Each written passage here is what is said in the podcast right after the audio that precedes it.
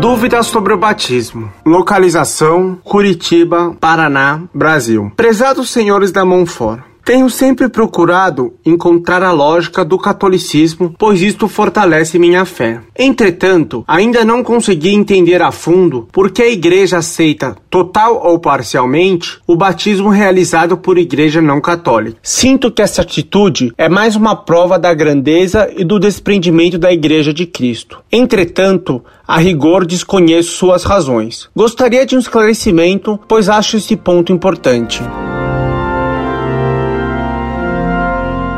Prezado Salve Maria, fico contente em saber que você busca compreender a lógica que move todas as ações da Igreja Católica. Na realidade, não pode existir no universo nada mais sábio do que o que faz a Igreja. E isso não é de estranhar, pois a Igreja é fundada por Cristo, sabedoria de Deus encarnada. A Igreja só aceita o batismo que é ministrado de acordo com o que determinou nosso Senhor Jesus Cristo e com a finalidade que tem a Igreja ao ministrar esse sacramento. Portanto, para que o batismo seja válido, é preciso que se derrame água sobre a cabeça da pessoa que vai ser batizada, dizendo: Fulano, eu te batizo em nome do Pai, e do Filho, e do Espírito Santo, com a intenção de perdoar o pecado original, graças à aplicação dos méritos infinitos de Cristo. A Igreja Cismática Oriental faz isso, e por isso o batismo desses ortodoxos cismáticos é válido. Também algumas seitas protestantes ministram o batismo de modo válido. Também as seitas que não fazem isso,